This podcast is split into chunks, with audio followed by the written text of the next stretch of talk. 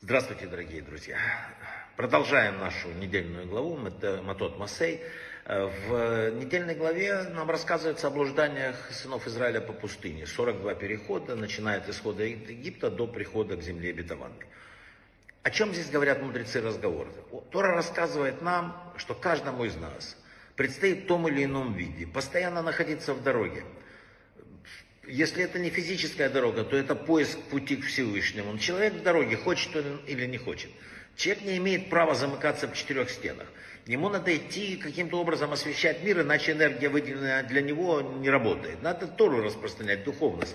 Кстати, э, вот наше занятие, к примеру, да, входит в это понятие. Если вы распространяете этот урок, то вы выполняете громадную заповедь. А если распространяете десяти, получается, то ваша заслуга безмерна, хотя кажется, что тут такого. Вот наматываете на ус.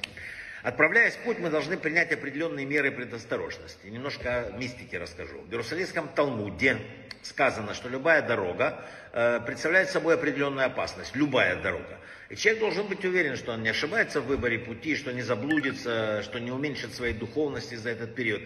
Чтобы обезопасить человека, написано, пустившегося в далекий путь, всегда Бог посылает с ним вообще те два ангела, которые всегда есть у него. И царь Давид говорит Тигелим, что ибо ангелом своим заповедовал он тебя охранять на всех путях твоих. Да?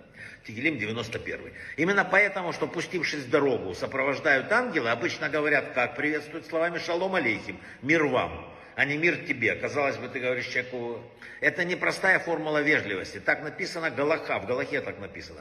И Аризаль, Аризаль, и Алтеребе, кстати, в, призывают всех, говорили, приветствуйте друг друга именно во множественном числе.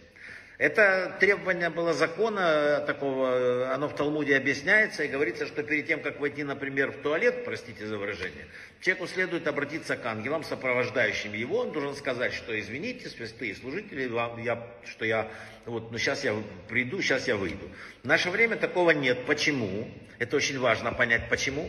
Потому что в наши дни в Шурханарухе написано, этот обычай не соблюдается, потому что мы не считаем себя столь благочестивыми, чтобы удостоиться сопровождения двух ангелов.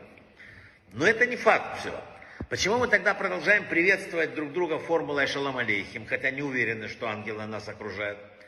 Есть несколько объяснений. Самое простое, что есть разница между нашим отношением к себе и к другим. По отношению к себе ты можешь считать, что ты недостоин двух ангелов. А по отношению к другому ты не имеешь права так думать. Ты думаешь, наоборот, это праведник, у него есть два ангела. Следовательно, ты к нему обязан обратиться шалом алейхим.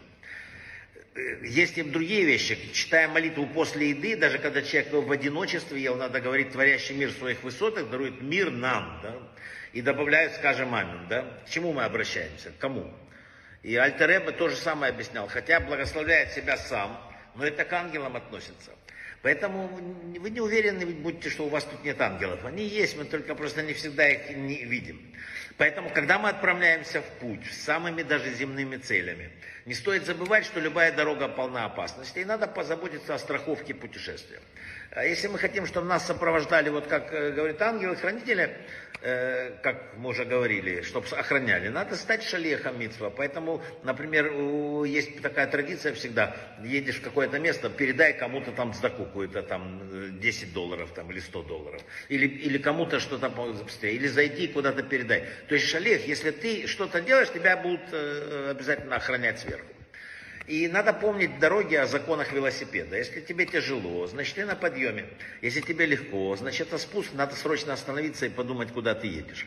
Вообще мудрецы говорили, к сожалению или к счастью, дороги без падений и подъемов не бывает. К этому надо относиться как... Это часть дороги, да. И важность дороги здесь тоже очень хочу сказать, ученые доказали, что радость от достижения той или иной цели – это временная радость. А вот дорога, которая ожидание, предвкушение какое-то, это всегда сильнее того, что происходит. Что это значит? Тут большой секрет.